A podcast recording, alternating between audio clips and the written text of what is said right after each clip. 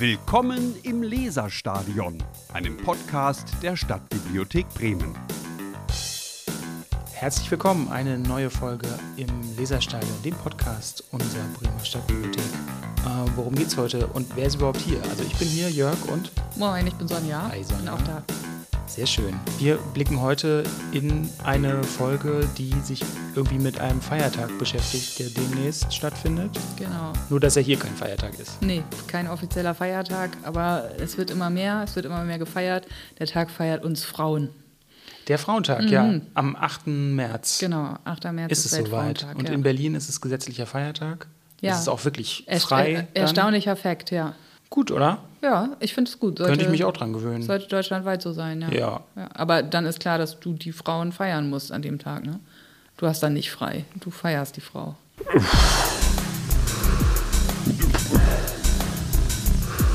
Das, äh, boah, was würde ich das nicht als Feminist bezeichnen?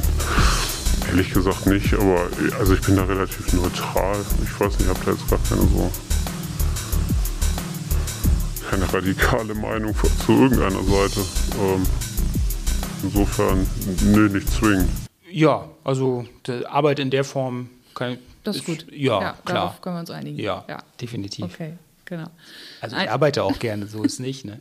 Ja, das ist oh, gut Nee, gerettet. das soll jetzt hier nicht in gerettet. falsche, äh, in, genau. Ja, würde natürlich ein anderer Feiertag für wegfallen, selbstverständlich. Ja, bestimmt. Also, Ja. Sonst ist es, glaube ich, schwer Ja. verhandelbar. Ja. Genau.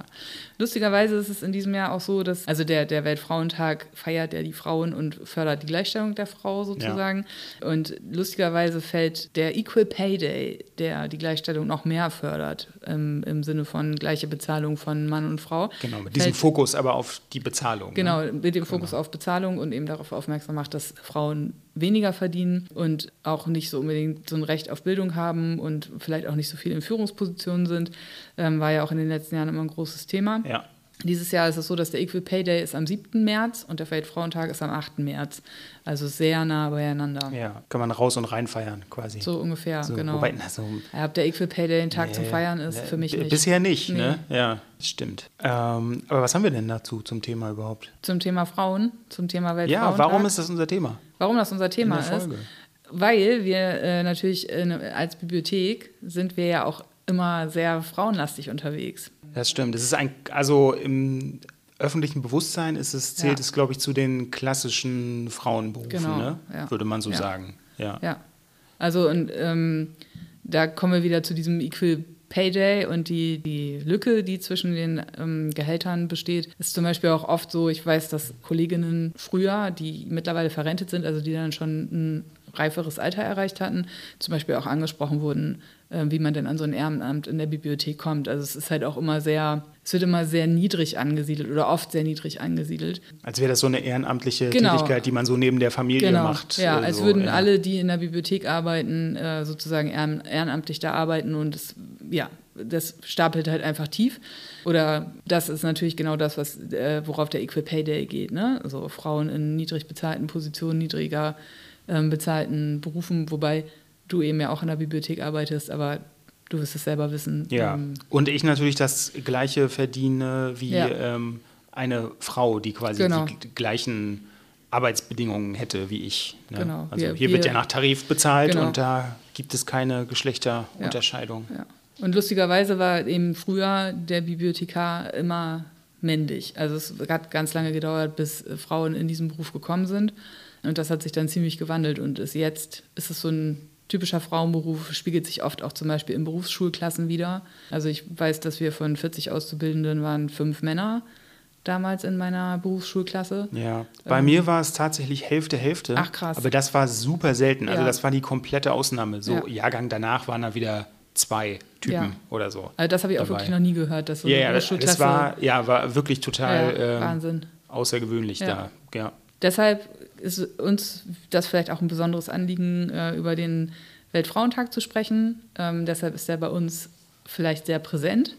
Äh, Und gleichzeitig sind wir natürlich auch als Informationsbetrieb oder als Informationsgeberin ähm, immer daran interessiert, Leute zu informieren über solche ähm, Geschichten. Und äh, durch die Medien, die wir anbieten, haben wir eben die Möglichkeit, das zu tun. Genau, und die nehmen wir gerne wahr. Und Was unser Podcast ja auch gerne macht, ist den Blick ein bisschen auch ähm, schweifen lassen. Mhm. Nicht nur durch unsere Bibliothek, sondern auch in andere Institutionen, die sich ähm, mit solchen Themen beschäftigen. Genau. Unsere Library ist wieder ausgeflogen und hat ein Interview ähm, aufgezeichnet mit Rebecca, stellvertretende Geschäftsführerin von Belladonna hier in Bremen. Und da hören wir mal rein. Viel Spaß. Viel Spaß. Hallo und herzlich willkommen. Mein Name ist Annemarie. Ich bin bekannt als die Library aus dem Podcast. Ich bin heute mal ausgeflogen und äh, habe mich mit einer ganz besonderen Bremerin getroffen, mit der stellvertretenden Geschäftsführerin von Belladonna, Kultur, Bildung und Wirtschaft für Frauen e.V. und Leiterin des Bremer Frauenarchiv und Dokumentationszentrums und der Feministischen Bibliothek. Herzlich willkommen, Rebecca. Hi, moin, Annemarie. Freut mich hier zu sein. Rebecca, das ist ja ein ganz umfassender Titel. Ähm, was können wir uns darunter vorstellen? Was macht Belladonna? Eigentlich genau das, was auch schon in unserem Titel drin steht. Also wir machen Kultur, Bildung und Wirtschaft für Frauen und gleichzeitig archivieren und dokumentieren wir auch das Schaffen und Wirken von Frauen in Bremen, aber auch überregional. Das heißt, wir bieten Weiterbildungsseminare an, Qualifizierungsseminare an, gerade auch im wirtschaftlichen Bereich. Da ist auf unserer Website auch immer die, die aktuellen Kurse und Seminare sind da immer äh, recherchierbar. Dann bieten wir aber auch im Kulturbereich quasi die Führung mit Kunstgespräch beispielsweise an oder den literarischen Salon, über den wir vielleicht ja später auch noch sprechen werden, der ja auch viel mit Büchern zu tun hat. Und dann äh, bieten wir aber auch noch weiter so extra Veranstaltungen an im Archivbereich, wie zum Beispiel das lesbisch-feministische, queere feministische Geschichtslabor, was wir letztes Jahr das erste Mal haben stattfinden lassen, wo wir so ein bisschen Generationendialoge erproben haben und halt auch unterschiedliche Aktivistinnen zu Wort kommen lassen. Wow, das war jetzt unheimlich viel. Ich hatte nämlich schon meine Frage quasi aufgebaut, indem ich sagte, was gibt es außer Bibliothek, was äh, uns als Konzept bekannt ist? Mhm. Ähm, was gibt es noch für Angebote? Ich mhm. habe ganz viel gelesen, du hast jetzt ganz viel schon gesagt. Ähm, ich als Library natürlich und auch die Stadtbibliothek verfolgen natürlich die UN-Nachhaltigkeitsziele. Mhm. Ähm, zu denen gehören ja unter anderem hochwertige Bildung und die Geschlechtergleichheit. Das sind zwei Ziele, die ich euch auf jeden Fall zuordnen würde. Mhm. Ähm, welche Rolle spielen die bei euch oder war das eigentlich schon immer ganz natürlich, dass sie dazugehört mhm. haben und müssen nicht definiert werden in irgendeiner Weise? Ähm, die Nachhaltigkeitsziele gehören eigentlich schon von Anfang an zu Belladonna. Also gerade was ähm, hochwertige Bildung angeht, von Anfang an war und ist es ein großes Anliegen von Belladonna, Frauen auch gut und nachhaltig zu qualifizieren. Also da legen wir sowohl bei unseren bildungspolitischen Veranstaltungen quasi Wert drauf, wie auch bei unseren wirtschaftlichen Veranstaltungen, dass quasi Frauen auch nachhaltig qualifiziert werden. Auch was Gründungsthemen angeht. Wir sind ja auch sehr im Gründungsbereich tätig. Da legen wir auch sehr großen Wert darauf, dass Frauen auch nachhaltig gründen gründen. Das heißt, nicht nur einfach schnell irgendwie kurz einen kleinen Erfolg haben, sondern wirklich nachhaltig sich eine Existenzsicherung auch aufbauen können und da eine gute Existenzgründung an den Tag legen. Weiter ist es auch so, dass wir bei uns im Team auch sehr nachhaltig sind, also auch sehr viel bei uns mit den Kolleginnen darüber sprechen. Wir alle immer mit dem Fahrrad zur Arbeit kommen tatsächlich. Keine von uns besitzt ein Auto. Das finde ich auch ganz cool, dass das auch was ist, wo wir ähm, ja viel auch drüber sprechen, auch was Obst- und Gemüsekisten angeht, die wir bei uns haben. Also solche Sachen sind da auf jeden Fall bei uns immer viel, viel Thema. Das ist auch ein Thema, was uns allen ziemlich wichtig ist. Und natürlich in der Bibliothek, finde ich, ist das Thema Nachhaltigkeit auch immer dadurch sichtbar, dass halt Menschen sich nicht Bücher kaufen sollen, sondern zu uns kommen, die Bücher aus sein können, halt auch nachhaltige Gesprächsideen also entstehen können. Und ich finde, Nachhaltigkeit ist ja nicht nur quasi, was so Ressourcen schon angeht, sondern halt auch nachhaltig, was du ja auch eben meinst, meintest im Bildungsbereich, also auch mit dem Selbstbewusstsein, was dann vielleicht auch Frauen bekommen dadurch, dass sie sich dann mit ihrer eigenen Geschichte auseinandersetzen und merken, krass, es gab vor mir auch schon Kämpferinnen, Aktivistinnen, die für ähnliche Sachen gekämpft haben wie ich. Ich kann an der Geschichte anknüpfen und ich finde, das ist auch ganz, ganz, ganz nachhaltig, weil es auch so ein Leben verändern kann, nachhaltig. Das sehe ich immer darin, ähm, dass ich sage, die UN-Nachhaltigkeitsziele bedingen sich alle gegenseitig. Ähm, du hast es gerade schon mal erwähnt, ihr fahrt mit dem Fahrrad zur Arbeit, Obst- und Gemüsekisten. Ähm, das, die nachhaltige Bildung, die langfristige Bildung, mhm. äh, Gründung äh, für mhm. Frauen. Das sind ähm, alles Dinge, glaube ich, die zusammengehören. Mhm. Also der nachhaltige Lebensstil, mhm. der natürlich mit der höherwertigen Bildung einhergeht, mhm. ähm, die wiederum andere Dinge wie Armut, mhm ähm, Ungleichheiten natürlich auch verringern. Und ähm, wow, so, so viel hätte ich jetzt gar nicht da reinge, ja, äh, reingelesen und äh, finde das äh, unheimlich toll. Ja, ich würde auch gerne noch einen Satz zu dem Archiv sagen. Das ist natürlich auch sehr nachhaltig quasi, halt auch Geschichte zu archivieren, also quasi halt auch ähm, die aktivistischen Plakate, Scenes, äh, Materialien, Protokolle nachhaltig zu archivieren, um sie halt auch nachhaltig zugänglich zu machen. Also das finde ich ist auch immer noch so ein Nachhaltigkeitsaspekt, der häufig außer Acht gelassen wird, wenn es um nachhaltig geht, wie wichtig auch da Geschichte ist und Geschichte sein kann. Können wir denn auch diese Plakate zum Beispiel in Ausstellungen mal bewundern, außerhalb des Archivs?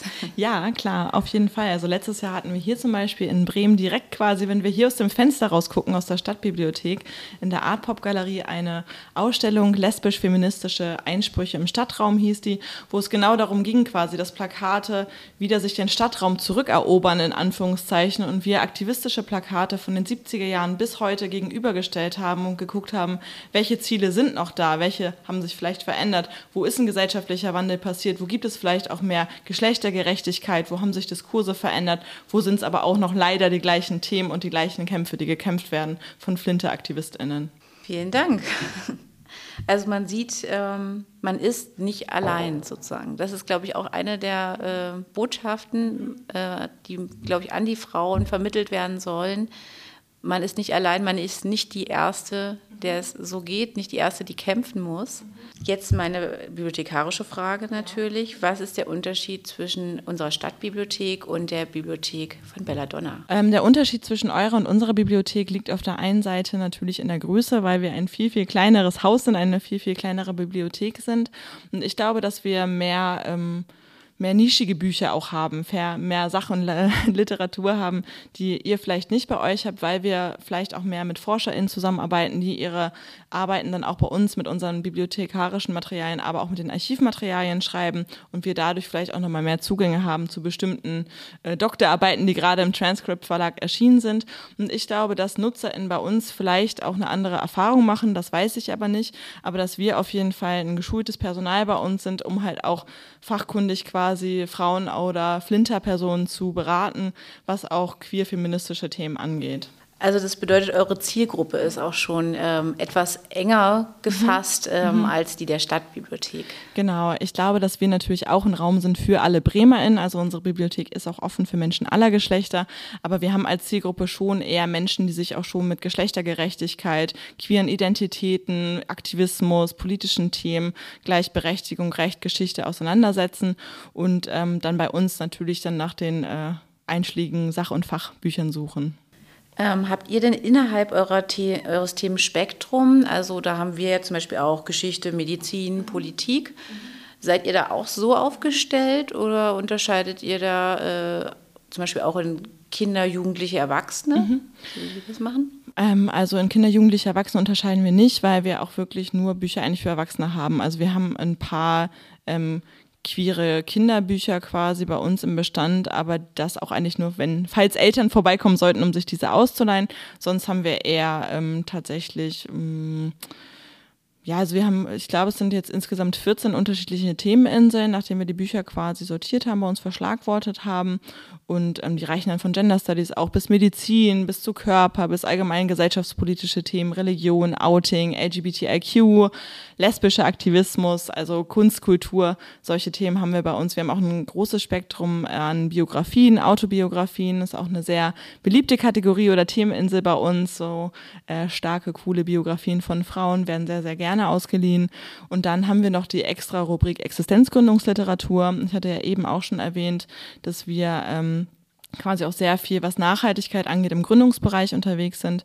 Und die, ähm, unser ausleihbarer Sonderbestand der Existenzgründungsliteratur wird auch sehr, sehr gerne ausgeliehen und äh, genutzt quasi von Frauen, die bei uns dann auch die Weiterbildungsseminare machen, Qualifizierungsseminare machen, um sich halt dann den neuesten Klopper auszuleihen. Wie geht Buchführung eigentlich 2021? Wie kann ich mich selbstständig machen? Wie mache ich einen Businessplan? Quasi unterstützen zu den Inhalten, die quasi vermittelt werden bei den Kursen und Seminaren, ist es den Frauen dann möglich, bei uns auch die Sachliteratur dazu auszuleihen. Das heißt, wir haben einmal quasi den Bestand an feministischer Literatur und dann haben wir nochmal einen extra Bestand an ähm, Existenzgründungsliteratur. Wie viele Bremer Startups gehen auf eure Unterstützung zurück?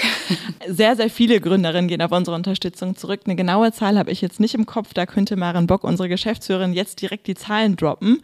Ähm, ganz genau weiß ich das nicht. Ich weiß aber auf jeden Fall, dass wir eine sehr, sehr hohe Quote haben an nachhaltigen Gründungen. Also, dass das wirklich was ist, was auch unsere Coaching-Reihe für Existenzgründung, äh, Existenzgründerinnen ausmacht, dass Frauen halt auch noch fünf Jahre danach auf dem Markt sind. Also, wir machen immer wieder so Umfragen und Recherchen. Wie sieht es fünf Jahre nach Gründung aus? Wie sieht es zehn Jahre nach Gründung aus? Und da merken wir, dass sehr viele Frauen auch immer noch am Markt sind. Und ich, ich denke natürlich auch, weil ich aber auch in der Bibliothek natürlich tätig bin, dass das auch sehr, sehr viel auf die tollen Bücher, die wir in der Bibliothek haben, zurückgeht. Ähm, du hattest gerade erwähnt, es gibt äh, bei euch noch nicht so viele Kinderbücher. Ähm, in der letzten Zeit sind ja doch recht viele Kinderbücher zum Thema ähm, Gender, zum Thema Rassismus natürlich, Frauenrechte, starke Frauen ähm, erschienen.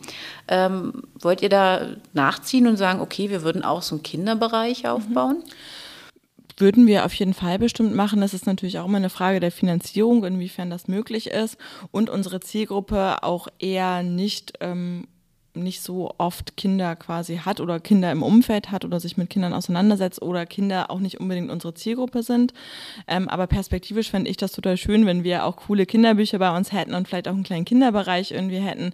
Ähm, aber das sehe ich jetzt in den nächsten Jahren nicht unbedingt als Priorität, sondern da auch eher als Priorität die Zielgruppe, die wir haben, vielleicht noch besser zu betreuen, noch intensiver zu betreuen, noch mehr zu supporten.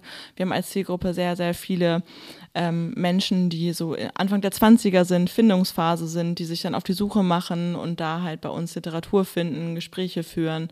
Und ähm, wir haben ziemlich viele Graphic Novels. Den Bereich haben wir jetzt quasi für die jungen, coolen Kids ausgebaut. Also das ist was, was bei uns auch sehr, sehr gerne ausgeliehen wird. Graphic Novels, wo ja auch ganz cool Geschichte vermittelt werden kann oder auch politische Inhalte ähm, transferiert werden können. Genau, die Inhalte werden natürlich immer gefragter. Es ist ein ähm, aktuelles Thema, ist im Fokus.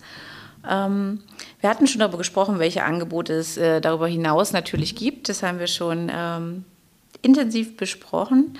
Ähm, was ich natürlich auch noch ganz interessant finde, was glaubst du, wann fängt sozusagen dieser Bildungsauftrag im Bereich Frauenrechte, äh, Feminismus, wann fängt das an? Weil äh, du erwähntest ja, Graphic Novels für Jugendliche werden besonders gut ausgeliehen. Ähm, ich glaube, ich erinnere mich da zum Beispiel auch Blau ist eine warme Farbe, wurde als Graphic Novel ähm, gestaltet. Ähm, wann denkst du, fängt das an, dass man einsetzen müsste mit ähm, Bildungsangeboten? Ich denke tatsächlich schon vor der Geburt. Also ich finde, es fängt halt eigentlich schon dabei an, dass er bestimmte ähm, Paare dann so eine Gender Reveal Party machen. Also ich finde, da fängt es eigentlich schon an, dass halt ein Pressure gelegt wird auf werdende Eltern, aber auch auf ein ungeborenes Kind, was vielleicht noch gar nicht weiß, welches Geschlecht es hat, wie es sich entwickelt, was es machen möchte, was es für Träume hat und dass da direkt halt so eine gesellschaftliche Norm auf ein ungeborenes Kind quasi schon raufgepresst wird, damit, dass ein Ballon, ich kenne das aus den USA, ich weiß nicht, inwiefern das in Deutschland jetzt auch so ein Ding ist, aber dass dann geguckt wird mit Luftballons, ist es ein blauer oder ein rosaner Luftballon, wo halt schon ganz, ganz früh angefangen wird. Natürlich natürlich bei kleinen Babys schon gesagt wird, sei ein kleiner Mann, du weinst doch nicht und du bist ja stark. Und Mensch, was ist das für ein starker kleiner Wonneproppen? Und beim Mädchen dann gesagt wird, ach Mensch, was ist sie für eine hübsche kleine Zarte? Die wird den Jungs ja irgendwann auch ganz schön den Kopf verdrehen. Also ich denke, dass tatsächlich da so heteronormative Normen schon ziemlich früh auch den Kindern aufoktroyiert werden und da eigentlich müssten Eltern meiner Meinung nach viel, viel früher auch an die Hand genommen werden, um halt zu gucken, wie kann ich es schaffen, dass mein Kind irgendwie nicht unter diesem Druck auch leben muss oder aufwachsen muss und sich frei entfalten kann, weil viele Eltern, das kenne ich auch selber aus meinem Umfeld, sagen halt auch, man kann die Kinder so geschlechtslos wie möglich erziehen, aber irgendwann kommen sie auch in die Kita, wo halt wieder andere Kinder sind, die vielleicht anders erzogen worden sind. Und ich fände es auch schön, wenn da auch in Kitas vielleicht mehr auch Gespräche darüber geführt werden könnten mit den Kindern, ähm, mit Literatur, was du ja auch gerade schon gesagt hast, dass halt Kinder sich selber auch repräsentiert fühlen, weil Repräsentation ist natürlich das A und O, auch was die eigene Entwicklung angeht, sich selber repräsentiert zu fühlen ähm, was natürlich alle strukturweisen Kategorien angeht, jetzt nicht nur Gender. Du hattest ja eben auch schon Rassismus genannt, beispielsweise. Auch, äh, dass Kinder auch da sich repräsentiert fühlen, die vielleicht nicht weiß sind. Ähm, oder vielleicht auch eine körperliche Beeinträchtigung haben oder wie auch immer. Ähm, ja, also da denke ich, müsste es halt viel, viel früher schon losgehen und da halt auch in Kindergärten anzusetzen, auf jeden Fall, oder auch schon vor der Geburt. Deswegen finde ich eigentlich mit Graphic Novels Jugendliche, da ist ja schon ganz, ganz viel Wasser die Weser runtergeflossen, bis die dann bei uns in die Bibliothek kommen. Aber trotzdem merke ich auch da, dass es cool ist, dass sie merken, es gibt einen Space und es ist valide, was sie fühlen, was sie denken. Und da bin ich schon froh, dass jetzt auch durchs Internet auch gerade für junge Leute da viel, viel mehr möglich ist, was Repräsentation angeht. Ja, es ist ja auch ein großes Empowerment, auch gerade schon für ganz kleine Kinder, sage ich mal, im, ja, wirklich im Kita-Alter, ähm, zu sehen, dass ähm, es halt nicht nur weiße Kinder gibt zum Beispiel. Da äh, gibt es ein Kinderbuch, kleiner Medientipp nebenbei, ähm, wurde auch mit einigen Preisen ausgezeichnet. Sulve heißt das Kinderbuch. Es geht um ein kleines, ähm, ja, ein kleines Mädchen im Prinzip, was ähm, hadert mit seiner Hautfarbe und äh, lernt natürlich im Laufe des Buches dann, äh, wie wunderbar das eigentlich ist, dass wir alle verschieden sind und sein dürfen natürlich. Ähm, also unbedingt mal ausleihen, äh, geht, sage ich mal, für alle Altersstufen. Ähm, ich sage mal, ab zwei Jahre vielleicht geht's los. Und äh, dann gibt es aber keine Grenzen mehr. Ja, das finde ich nämlich auch so schön, dass ja auch Eltern auch dadurch mitlernen. Ich kenne zum Beispiel auch das Buch Nur fragt warum. Das ist auch ganz cool. Das ist auch ein kleines BIPOC-Kind, wo Geschlecht auch gar keine Rolle spielt. Das ist einfach ein Kind, das ist einfach da und es stellt einfach ganz, ganz oft die Frage, warum. Weil halt einfach gesellschaftliche Normen, das Kind wird mit gesellschaftlichen Normen konfrontiert und fragt halt immer wieder, warum? Warum ist das eigentlich so? Und ich finde, das ist auch immer wieder ganz spannend, dass ja auch Kinder uns Erwachsene da ganz gut spiegeln mit dem, warum sind bestimmte Normen eigentlich so? Warum machen wir denn eigentlich alle mit? Können wir diese Normen nicht hinterfragen? Sei es jetzt eine heteronormative Norm oder andere Normen. Und das finde ich ganz spannend, wie da jetzt auch gerade durch Kinderbücher, ähm, auch glaube ich bei ganz, ganz vielen Eltern so ein Umdenken hoffentlich auch stattfinden kann. Genau, und was mich noch sehr interessiert, ist natürlich der literarische Salon. Euer Salon ist einer der ältesten in Bremen, 1988 gegründet, das heißt ein Jahr älter als ich. es ist eine Weile her quasi. Ähm, er ist nur für Frauen zugänglich. Gibt es da oft äh, Diskussionen oder ähm, fühlen sich Menschen diskriminiert dadurch? Ähm, also wir haben auf jeden Fall schon Diskussionen darüber geführt, inwiefern wir das Format öffnen möchten oder nicht öffnen möchten für Menschen aller Geschlechter oder ob wir dabei bleiben, dass es nur für Frauen ist. Für uns hat sich aber herausgestellt, dass es am besten für uns ist oder auch für die Frauen, die vorbeikommen, dass es halt explizit für Frauen ist, weil wir auch ganz, ganz unterschiedliche Altersgruppen ansprechen und da schon eine ganz schön krasse Diversität auch in quasi den unterschiedlichen Frauen ist, die da vor Ort sind. Also jetzt beim letzten literarischen Salon, das kann ich vielleicht sagen, das war vor zwei Tagen, da war die jüngste 25 und die älteste 82 und da haben wir diskutiert über Simone de Beauvoir. Und ähm, ja, es ist immer wieder spannend zu sehen, wie in unterschiedlichen Generationen von Frauen unterschiedlich über Themen gesprochen wird und auch jede Frau ja auch einen anderen Hintergrund hat, ein anderes Package quasi mitbringt an Erfahrungen, an Erlebnissen. Und da haben wir jetzt gesagt, nee, also wir hatten überlegt, machen wir es als Flinter-Veranstaltung, aber wir haben jetzt explizit uns entschieden, nee, wir bleiben dabei für uns ist der literarische Salon natürlich für alle Frauen offen, aber wir haben andere Formate, die dann eher Flinter offen sind oder die dann halt eher offen für alle InteressentInnen sind. Und da ist immer ganz gut auf der Website bei uns zu gucken oder auch bei uns in unserem Programm, was übrigens jetzt zum 8. März wieder erscheint. Das ist immer das Datum, wo wir unser neues Halbjahresprogramm rausbringen, wo ganz viele neue Veranstaltungen drin sind. Immer so um die 80 Veranstaltungen, die wir pro Halbjahr planen. Also wir sind da, ja, du guckst schockiert, das sind ganz, ganz, ganz schön viele. Ähm, aber wir haben auch einfach so Lust, Lust, quasi in Bremen halt auch coole Veranstaltungen zu machen und halt auch zu unseren Themen Veranstaltungen zu machen. Und deswegen der literarische Salon bleibt für Frauen offen und ähm, ja, so funktioniert es für uns am besten.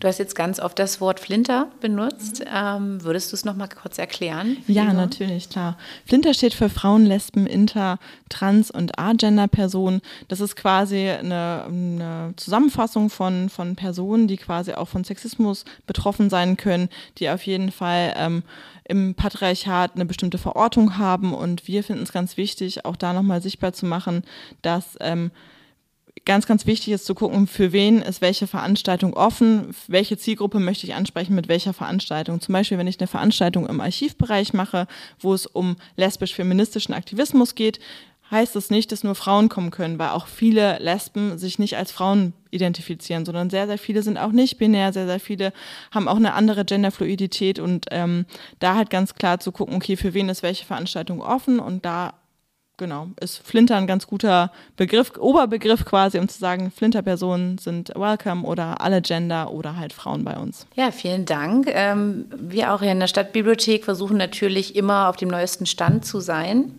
was ähm, die äh, Gendersprache betrifft. Ähm, wir hatten auch vorhin schon mal kurz darüber gesprochen, dass es natürlich nicht immer ganz einfach ist, gerade im Alltag, im Schreiben natürlich bei E-Mails, äh, Briefverkehr ist es nicht so das Problem, weil man dann natürlich immer noch die Zeit hat, darüber nachzudenken, nochmal drüber zu schauen. In der alltäglichen Kommunikation ist das manchmal schwieriger. Ähm, wie ist dein Tipp dafür? Mein Tipp ist auf jeden Fall immer fragen. Also ich mache das immer so, dass wenn ich irgendwo hingehe, ich dann auch direkt sage, moin, ich bin Rebecca Gefgen, meine Pronomen sind sie, ihr. Erstmal für mich, also ich bin eine ähm, Cis-Frau, für mich auch erstmal ganz klar zu zeigen, okay, meine Pronomen erstmal zu sagen und aber dann auch zu fragen. Das fand ich ganz toll, dass du auch direkt, als wir uns getroffen haben, mich auch direkt nach meinem Pronomen gefragt hast, gefragt hast, ob das für mich okay ist, wie du mich ansprichst. Und da, glaube ich, kommen wir als Gesellschaft viel weiter, wenn wir uns diesen einen Moment nehmen, einmal nachzufragen, hey, welche Pronomen sind für für dich cool, wie kann ich dich ansprechen, was funktioniert da für dich gut. Und ich habe auch das Gefühl, dass wir dadurch halt auch so eine Sichtbarkeit auch für ein Thema schaffen. Auch gerade, da spreche ich jetzt mal alle CIS-Personen an, Dia-CIS-Personen an, ähm, halt einfach die Pronomen zu sagen, einfach offen damit umzugehen, um es halt so ein bisschen weniger unangenehm für Menschen zu machen, die vielleicht damit strugglen, die immer wieder in einen Outing-Prozess kommen, weil sie vielleicht als ein anderes Geschlecht gelesen werden, als sie sich repräsentieren. Das ist auf jeden Fall hilfreich, auch gerade für uns äh, hier im Kundinnenkontakt, ähm, damit man halt nicht in diese Fettnäpfchen tritt und ähm, im Prinzip auch ungewollt ähm, verletzt, ähm, ne, beleidigt vielleicht auch. Und man möchte natürlich, dass der Ort auch wirklich als ähm, Ort für alle Menschen wahrgenommen wird und ähm, dass sich hier alle wohlfühlen, sicher fühlen auch und auch gesehen werden. Das finde ich ganz wichtig. Auf jeden Fall. Und dass, dass wir halt auch alle daran arbeiten, dass wir halt unsere Spaces auch immer inklusiver gestalten. Also wir sind auf jeden Fall ein safer Space, würde ich sagen, auch gerade für queere Personen. Also wir gehen da sehr offen mit um. Wir bilden uns da stets und ständig auch weiter in dem Bereich. Das, was du ja auch gerade schon meintest, immer wieder am Puls zu bleiben, auch immer wieder NutzerInnen zu fragen, hey, wie wünscht ihr euch das? Wie können wir das machen, dass es cooler für euch ist? Wie können wir damit umgehen? Und bei uns ist die Zielgruppe auch sehr ähm, queer-feministisch unterwegs. Das heißt, da sind auch ganz, ganz viele Begrifflichkeiten, ganz viele Sachen und da auch immer wieder am Puls zu bleiben, am Ball zu bleiben, um halt es einfach für alle so ein, zu einem schönen, angenehmen Ort zu machen, wo halt einfach Bücher ausgeliehen werden können, ein bisschen geschnackt werden kann und halt auf jeden Fall keine Ismen quasi an den Tag gelegt werden. So soll es sein. Ähm, wir bemühen uns, stets bemüht, stand immer im Zeugnis. genau, ähm, es ist ein Weg, genau, es ist ein Prozess. Ähm, mir ist zum Beispiel auch bewusst, dass das nicht von heute auf morgen ähm, passiert, stattfinden kann. Aber wichtig ist, dass man auf den, sich auf den Weg macht, finde ich immer. Auch wenn es manchmal schwer fällt und wenn diese vielen Begrifflichkeiten, die wir jetzt ja auch schon gehört haben, die du genannt hast, auch mir schwirrt da manchmal der Kopf und ich denke, okay, ordne ich das alles richtig zu, ähm, bezeichne ich richtig ähm, und wenn ich das nicht mache, ähm, was macht das mit äh, meinem Gegenüber? Mhm. Genau. Äh, du hattest es schon erwähnt, am 8. März ist der Internationale Frauentag. Ähm, da liegt natürlich der Fokus äh, ganz klar auf Frauenrechten, Frauenbewegung, äh, Geschichte der Frauen in der Welt. Du hast eigentlich schon erwähnt, was ihr das ganze Jahr über mit 80 Veranstaltungen, das ist eine unheimliche Hausnummer, ähm, macht, um es gesamtgesellschaftlich präsent zu halten. Ähm, wie geht ihr da nach außen? Ähm, also jetzt wir als Archiv und Bibliothek sind da ziemlich viel auf Social Media unterwegs und halten so halt auch unsere feministischen Themen das ganze Jahr über quasi äh, sichtbar, äh, sind in Kontakt mit AktivistInnen, NutzerInnen für Interviews, machen auch regelmäßig Blogbeiträge bei uns auf dem Blog, wo wir auch immer wieder über feministischen Aktivismus äh, informieren, kleine Zeitzeugen-Interviews online stellen, solche Sachen machen. Und dann ist es natürlich so, dass auch während der Veranstaltung das Thema auch auch die ganze Zeit präsent ist. Also es ist ja auch so, dass egal bei welcher Qualifizierungsmaßnahme natürlich auch immer Frauenrechte, Gleichberechtigung, Nachhaltigkeit, dass das Themen sind, die halt immer wieder auch thematisiert werden und auch wichtig sind. Wir sind ein feministischer Verein, wir haben uns aus einem feministischen autonomen Bereich gegründet, Aktivismus gegründet und ähm, das ist, sind natürlich Themen, die das ganze Jahr über bei uns sichtbar sind, egal auch quasi, wo wir mit den, unseren KollegInnen, wo wir hingehen, wo wir aktiv sind, ist das Thema Feminismus auf jeden Fall immer ganz oben auf der Tagesordnung für uns. Ähm, du hast es gerade ganz kurz erwähnt, ihr seid ja ein eingetragener Verein. Genau. Das heißt, äh, bekanntermaßen, ihr müsst auch um eure Finanzierung kämpfen, wie so fast jeder Verein. Wie funktioniert das speziell jetzt in Bremen? Ähm, erfahrt ihr Rückhalt, Unterstützung von der Politik, von der bremischen? Ja, auf jeden Fall. Also da ist die bremische Politik auf jeden Fall sehr supportive, was das angeht. Natürlich ist es immer so, dass Mittel auch gerade im Kulturbereich, im Bildungsbereich, im Wirtschaftsbereich, dass die Mittel natürlich, es wäre schöner, wenn es mehr wäre, äh, wenn wir da mehr finanzielle Mittel zur Verfügung hätten. Es ist so, dass zum Beispiel im Archiv- und Bibliotheksbereich wäre es cool, wenn wir auf jeden Fall nochmal mehr Mittel zur Verfügung hätten, um vielleicht auch mehr mehr Kinderbücher einzukaufen, dem Bereich nochmal mehr auszubauen. Da hast du mir jetzt eine gute Vorlage geliefert.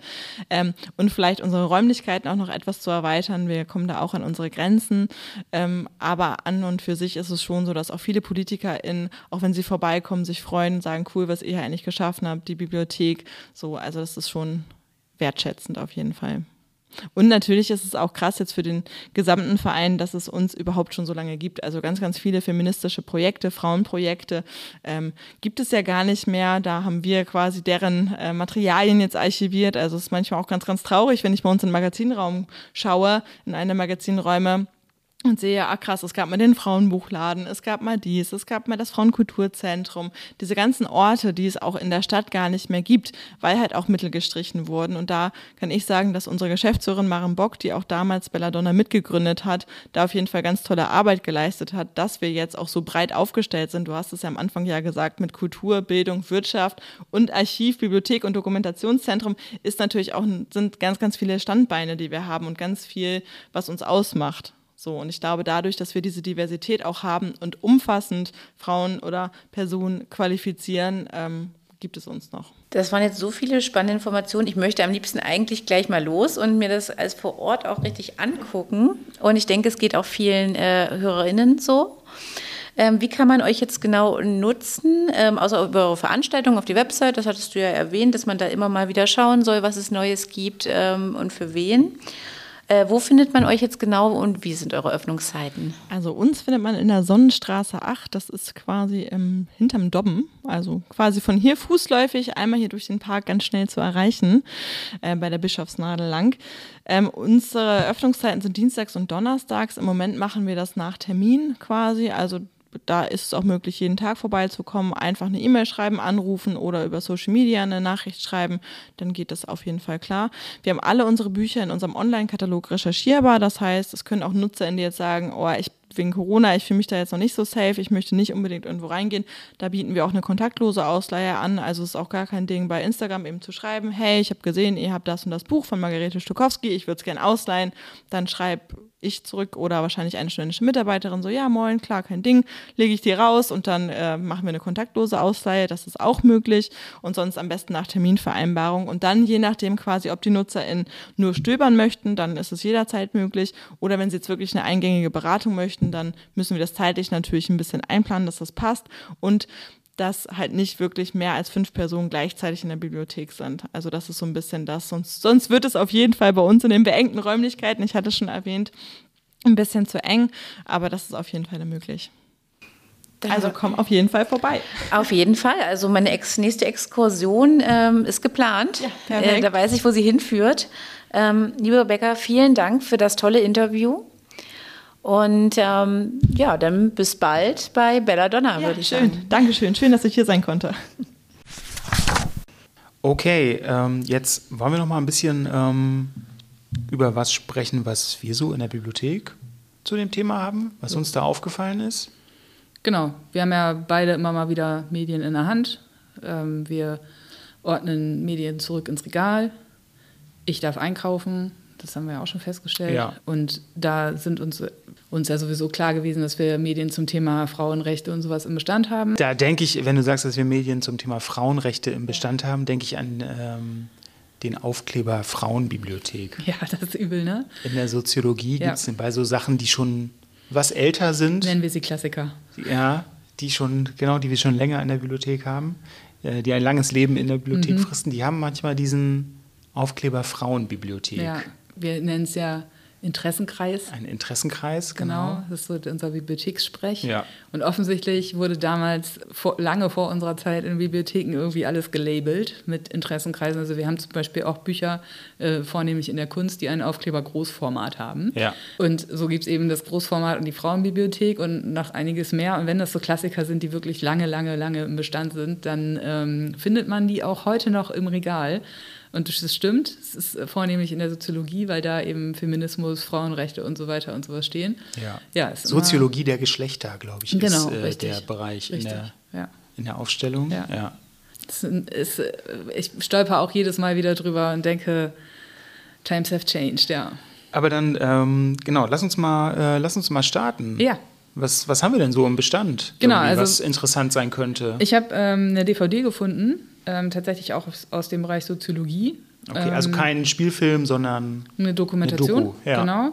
Die DVD heißt Picture a Scientist, Frauen in der Wissenschaft. Also das ist eigentlich das erste Bild, was uns so in den Kopf kommt, wenn wir das Wort Wissenschaftler hören. Es ist tatsächlich eine Frau. Und wie geht es eigentlich Frauen, die... denkst du der- entweder an so einen Einstein irgendwie? Wahrscheinlich. Ne? Ist, es, ist es sowas, was uns in den Kopf kommt, aber eher Einstein als Marie Curie. Ja, genau. So, ne? Irgendwie. Und ähm, damit beschäftigt sich der Film so ein bisschen. Da werden eine Biologin, eine Chemikerin und eine Geologin, die werden ein bisschen interviewt und begleitet. Und es wird, die erzählen selber, was für Diskriminierung sie erfahren haben, wie sie auf den Beruf gekommen sind und wie es ihnen als Wissenschaftlerin ähm, so ergeht und wie das so ist mit der Gleichstellung und so weiter und so Ja. fort. Ist ja Ähm, auch ein Riesenthema, ne? Diskriminierung im Wissenschaftsbetrieb. und Richtig, So. Ja. richtig. Und es ist eben tatsächlich so, dass als ich den Titel gelesen habe, ist bei mir echt sofort was eingerastet und ich dachte, ja, ja, also auch ich denke eher an Einstein als an Marie Curie. Ja. Und das ist halt wirklich, ja, ist ein Ding. Ist eben mal kein, kein Buch, ist aber leider auf Englisch. Also ich bin mir gerade nicht sicher, ob es ein, doch, es gibt einen deutschen Untertitel. ja, immerhin. Genau, Dann also wer, passt das doch. Passt doch Genau. wieder zum Lesen. Genau. Und ähm, wer das auf Englisch gucken will, lohnt sich auch. Wo das zu finden ist, packen wir in die Shownotes. Titel auch nochmal. Also wer Interesse hat, guckt einfach danach. Du warst auch auf der Suche, ne? Ja, ähm, es schließt auch ganz gut an an das Thema. Also zum Beispiel, wenn wir jetzt Marie Curie, hast du Mhm. schon erwähnt, ähm, es gibt bei den Comics so eine ganz gute Reihe, die besteht aus zwei Bänden, die heißt Unerschrocken. Mhm. Und da ähm, wird eben im Comic-Format werden so sowohl aus der älteren, ältesten Geschichte als auch ähm, aus der jüngeren Vergangenheit Frauen, die einfach besondere Leistungen irgendwie erbracht haben oder also die eben ein besonderes Augenmerkmal verdienen, so in Comicform relativ kurz porträtiert, also so ein, wie so ein Sammelband quasi. Und äh, finde ich super. Also natürlich, Comic ist irgendwie, schöne Illustrationen Ja. sind immer gut, so, ne, guckt man sich immer gerne an. Ähm, und sind natürlich dann viele Namen dabei, die man vielleicht selber noch nie gehört hat. So. Also es ist jetzt auch nicht nur, ähm, also die wollen das auch, das ist jetzt nicht nur so ein irgendwie europäischer Blick oder so darauf, sondern das sind tatsächlich weltweit Akteurinnen, die Ja. sich um bestimmte Themen verdient gemacht haben, die wir genau werden in diesen zwei Bänden behandelt. Cool. Genau. Ich weiß jetzt gar nicht mehr genau, ob Marie Curie auch dabei war. Aber, nee, aber ich ähm, denke gerade tatsächlich irgendwie, wenn ähm, ich habe schulpflichtige äh, äh, Teenager in, in meinem Umfeld Ja. und wenn die sich, die müssen ja manchmal so Schularbeiten, Hausaufgaben, Hausarbeiten ist das Wort, was mir fehlt, äh, machen und wenn die sich über so einen Comic Zugang dazu verschaffen, welche Person für sie vielleicht interessant ist und wo sie auch wirklich irgendwie eine, eine Bindung zu aufbauen wollen, wo sie gerne mehr darüber wissen wollten, ist so ein Sammelband Comic ja total gut. Einfach durchblättern. Ja, nicht so ganz zu generell, ne? Genau, Comic immer ja. so ein, also es gibt ja auch sehr viele Comics zu Sachthemen, viele Graphic Novels auch, die Mhm. Ja. sich mit bestimmten Themen beschäftigen, die ja natürlich immer einen, also äh, niedrig, niedrigen Einstieg bieten ne? in Genau. irgendein Thema. Ja. Genau. Gerade so ein Sammelband echt gut. Ja. Müssen wir vielleicht noch kurz erwähnen, steht im Erwachsenen-Comic-Bereich, also nicht in der Kinderbibliothek, sondern Genau. es gibt im Erwachsenenbereich im zweiten Stock auch noch einen mittlerweile recht ansehnlichen Comic- und Graphic-Novel-Bestand. Ja, total. Hast du noch was? Ja, einen habe ich noch. Und zwar äh, ist letztes Jahr ein Buch erschienen, das heißt Was Männer nie gefragt werden. ich frage trotzdem mal. Und das ist so wieder so ein bisschen so ein Augenöffner wie das mit dem Picture Scientist. Und zwar die Autorin einfach mal hingegangen und hat Männer das gefragt, was sonst Frauen gefragt werden. Also du meinst sowas wie, äh, wie kriegen sie das denn hin mit den Kindern und genau der so, Arbeit oder genau so? so, sowas, genau oder? so, ja, ja, genau. okay. Also eine Frage ist zum Beispiel, Herr Maas, Sie tragen meist Anzug und Krawatte. Das ist Standard in Ihrem Umfeld, oder? Oder mussten Sie sich zwischen Kindern und Ihrem Startup entscheiden, Herr Zeiler? Ja. Sowas. Ja. Also das sind wirklich so Sachen, ähm, was bei Frauen ganz normal ist, das zu fragen. Und ich gerade jetzt in unserem vergangenen Wahlkampf ist es auch, ist mir das ziemlich oft aufgefallen, weil ich eben immer dieses Buch im Hinterkopf hatte und da ein bisschen sensibilisiert für war, dass Frau ähm, Baerbock ganz andere Sachen gefragt wurde als die anderen beiden männlichen Kandidaten. Ja, total. Und das ist halt wirklich, wirklich nochmal so ein Augenöffner. Und hinten auf dem Buch ist so ein, so ein äh, Zitat von diesem YouTuber Finn Kliman, der ja auch hier ein schönes Nordlicht ist und bei uns hier aus der Nähe kommt. Mhm. Der hat irgendwie gesagt, Frenzi hat mich eingeschüchtert. Frenzi heißt die Autorin. Ja, okay. Also Frenzi hat mich eingeschüchtert, verunsichert und beleidigt, bis ich verstanden habe, dass ihr exakt diese Fragen gestellt wurden. Unfassbar. Also es ist, Mhm. ähm, genau, ist irgendwie auch eine nette Herangehensweise an das Thema. Und ist das also dann immer so äh, quasi Karriere-Beruf-Kontext oder so ist von allem was dabei? Ist von allem was dabei. Ja, okay. Ja. Und äh, ja, regt zum Nachdenken an, ist gut zu lesen, kommt auch in die Shownotes, wo es zu finden ist.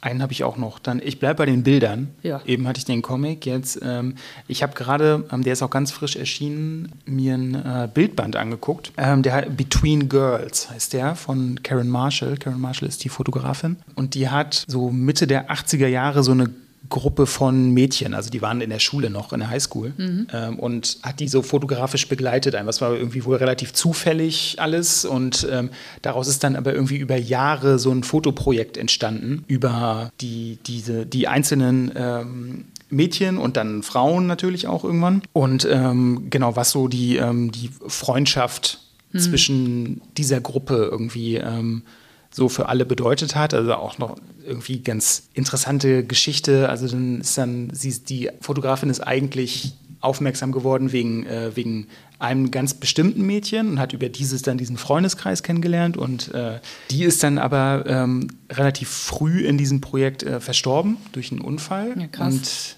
ja, also kom komischer Twist irgendwie so und dann hat die Fotografin die aber trotzdem weiter begleitet, also die Ja. verbliebenen ähm, äh, Protagonistinnen da.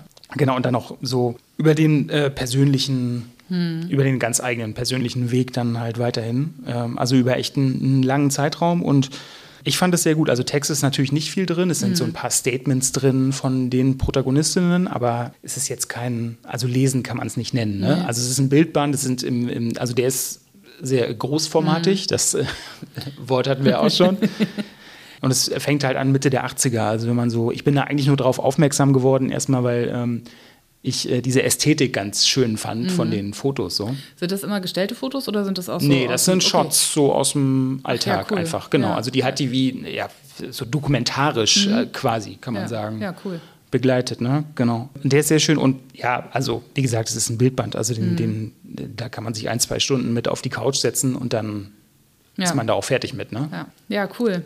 Kann ich auch nur empfehlen. Und genau, also hier nochmal der Hinweis, wir schreiben alle Signaturen. Ja, jetzt bin ich wieder im Bibliothekssprech natürlich. Ne? Signatur ist immer die Angabe unter der, die Wie sagte, mir sagt, wie sagte der man- geschätzte Ja. Kollege aus Düsseldorf, die Adresse des Buchs. Ja, genau. Genau.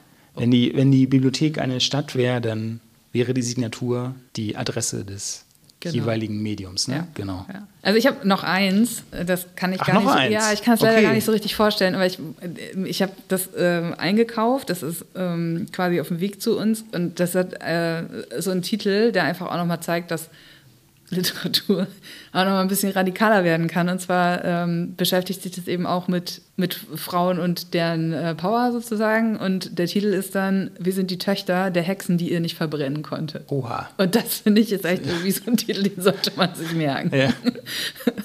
Sag, sag nochmal den Titel. Wir sind die Töchter der Hexen, die ihr nicht verbrennen Ja. konntet. Das Okay. ist irgendwie, fand ich, eine, eine Aussage. Ist- so. ja. ja, da kann man echt einfach einen Punkt hintersetzen. Ja. Steht lustigerweise in der Psychologie, also nicht in der Soziologie, sondern ähm, steht bei der Psychologie. Okay. Ja, Ja, manchmal so Aufstellungen in Bibliotheken, das ist manchmal, Nee, ja. manchmal ist es nicht so total intuitiv, aber man muss sich halt am Ende auf was einigen, wo es steht, ne?